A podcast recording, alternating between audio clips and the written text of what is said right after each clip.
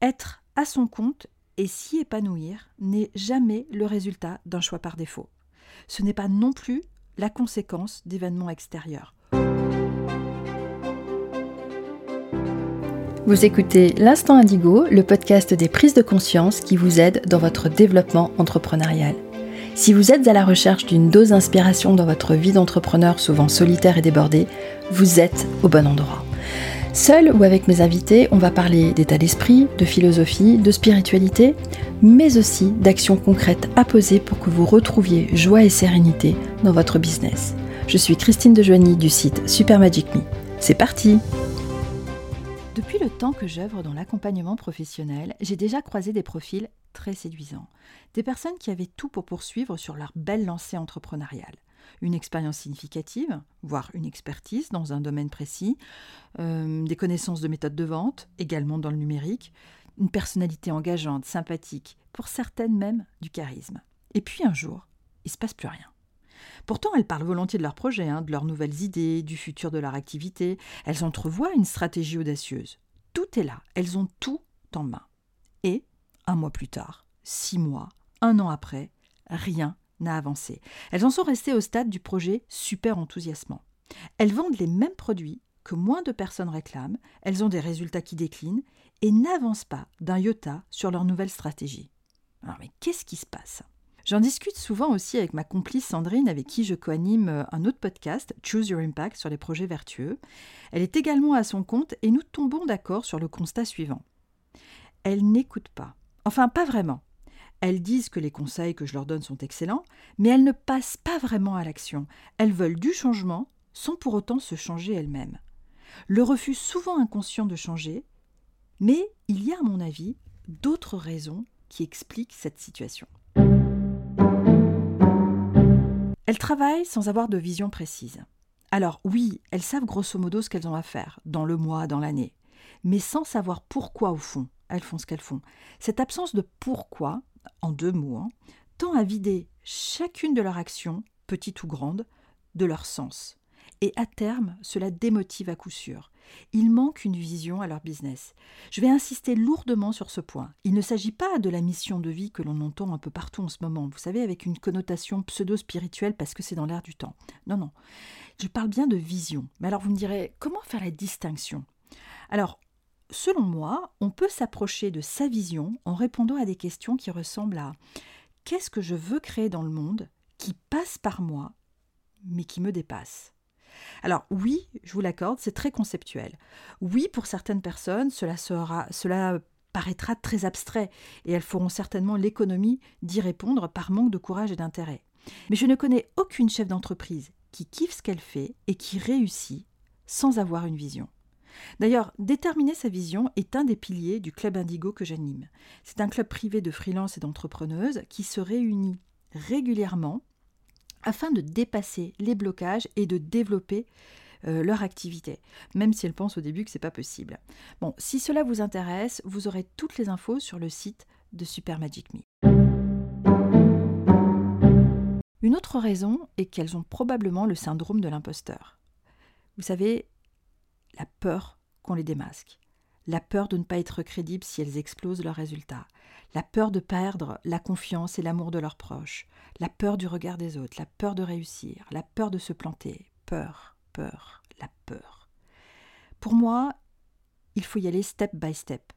Par exemple, si votre rêve est de passer de 75 000 euros de chiffre d'affaires à 500 000, c'est vertigineux, surtout en une année. Et ça, le mental, il n'aime pas. Mais alors, pas du tout quand ça fait peur. Le rôle du mental, bon, je suis d'accord avec vous, je vais faire un gros raccourci ici, mais le rôle du mental est de vous maintenir en vie. De vous maintenir là où il sait que vous avez pied, même si ça veut dire de rester dans le pédiluve. Vous savez la petite mare avant d'atteindre le bassin, celui qui est plein de microbes. Mais au moins, dans le pédiluve, il sait que vous n'allez pas vous noyer. Alors, avant de plonger du 10 mètres, mon conseil est de se perfectionner sur le 3 mètres tout en kiffant sa life. Ainsi, vous pourriez par exemple commencer par augmenter vos prix ou par envisager du premium, juste pour voir ce que cela donne avant d'envisager beaucoup plus grand. En trois, elles sont à leur compte pour les mauvaises raisons. Elles ont peut-être démarré leur activité parce qu'elles n'ont pas pu rester salariées. Ou alors elles ont voulu faire plaisir à la famille parce que chez les Duchemin, on est entrepreneur de père en fille. Ou elles ont voulu faire comme certaines personnes qu'elles admirent parce que cela a l'air fun. Être à son compte et s'y épanouir n'est jamais le résultat d'un choix par défaut. Ce n'est pas non plus la conséquence d'événements extérieurs. Oui, effectivement, ça peut, ça peut l'être, mais c'est jamais ce qui fait durer. Alors oui, avec la crise et les changements parfois brutaux hein, que cela a engendré dans certains secteurs, on peut se retrouver sans entrée d'argent, avec des factures à payer, et c'est très facile de s'improviser freelance, de se constituer en micro-entreprise, un ordinateur, un site web, un réseau, des cartes de visite, et hop, ça y est, on est à son compte. Ça oui, c'est ok pour démarrer, mais ce n'est jamais ce qui fait que l'on dure. L'entrepreneuriat, sur le long terme, c'est comme un sacerdoce. Les sacrifices peuvent être nombreux et on ne les vit bien que parce que l'on sait que l'on fait ceci pour une raison bien précise, parce que c'est peut-être une raison pour laquelle vous vous êtes incarné. Parce que pour moi, notre entreprise, c'est un peu le terrain de jeu de notre âme. C'est notre façon à nous de nous expansionner. Et c'est pourquoi savoir pourquoi on fait ce que l'on fait est primordial. Si vous êtes toujours en questionnement sur votre pourquoi, vous pouvez vous concentrer par exemple sur les problèmes que vous résolvez pour vos clients. Cela peut constituer un très bon début pour comprendre pourquoi vous faites ce que vous faites. Et je vous invite aussi à écouter le deuxième épisode du podcast parce que j'y parle des dix signes qui montrent que vous êtes sur le bon chemin.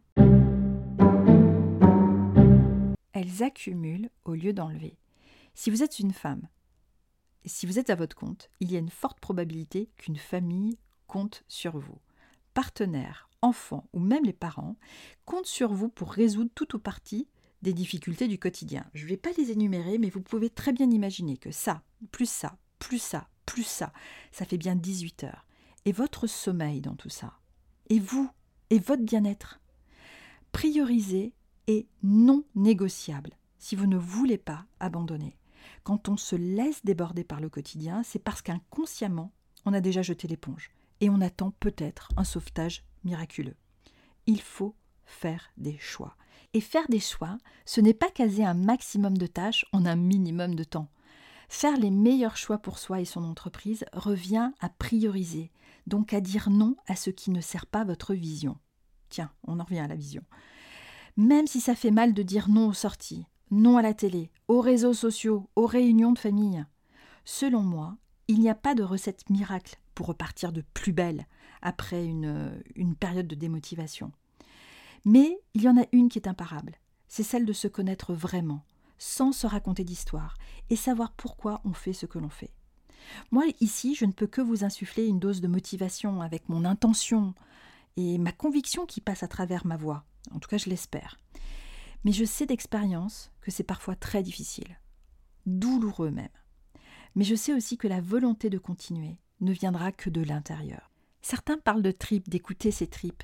Moi, j'utilise plus volontiers le terme de magie personnelle. Vous savez, cette étincelle, cette flamme qui est en chacun de nous et qui nous donne envie de nous lever le matin. Eh bien, cette étincelle magique, elle est à trouver en vous. Il y a une citation que j'adore et qui dit à l'instant où l'esclave décide qu'il ne sera plus esclave, ses chaînes tombent. Alors j'ai une dernière question. À quoi ressemblerait cet instant pour vous? Visualisez-le et faites tout ce qui est en votre pouvoir pour vous en rapprocher. Merci d'avoir écouté cet épisode jusqu'au bout. Si vous avez envie de soutenir le podcast de manière totalement gratuite, partagez-le autour de vous. Abonnez-vous sur votre plateforme d'écoute préférée. Pour un coup de pouce supplémentaire, vous pouvez laisser un avis sur Apple Podcast ou Spotify. Un grand merci à vous si vous prenez la peine et le temps de le faire. Je vous dis à très bientôt pour un nouvel épisode de l'Instant Indigo.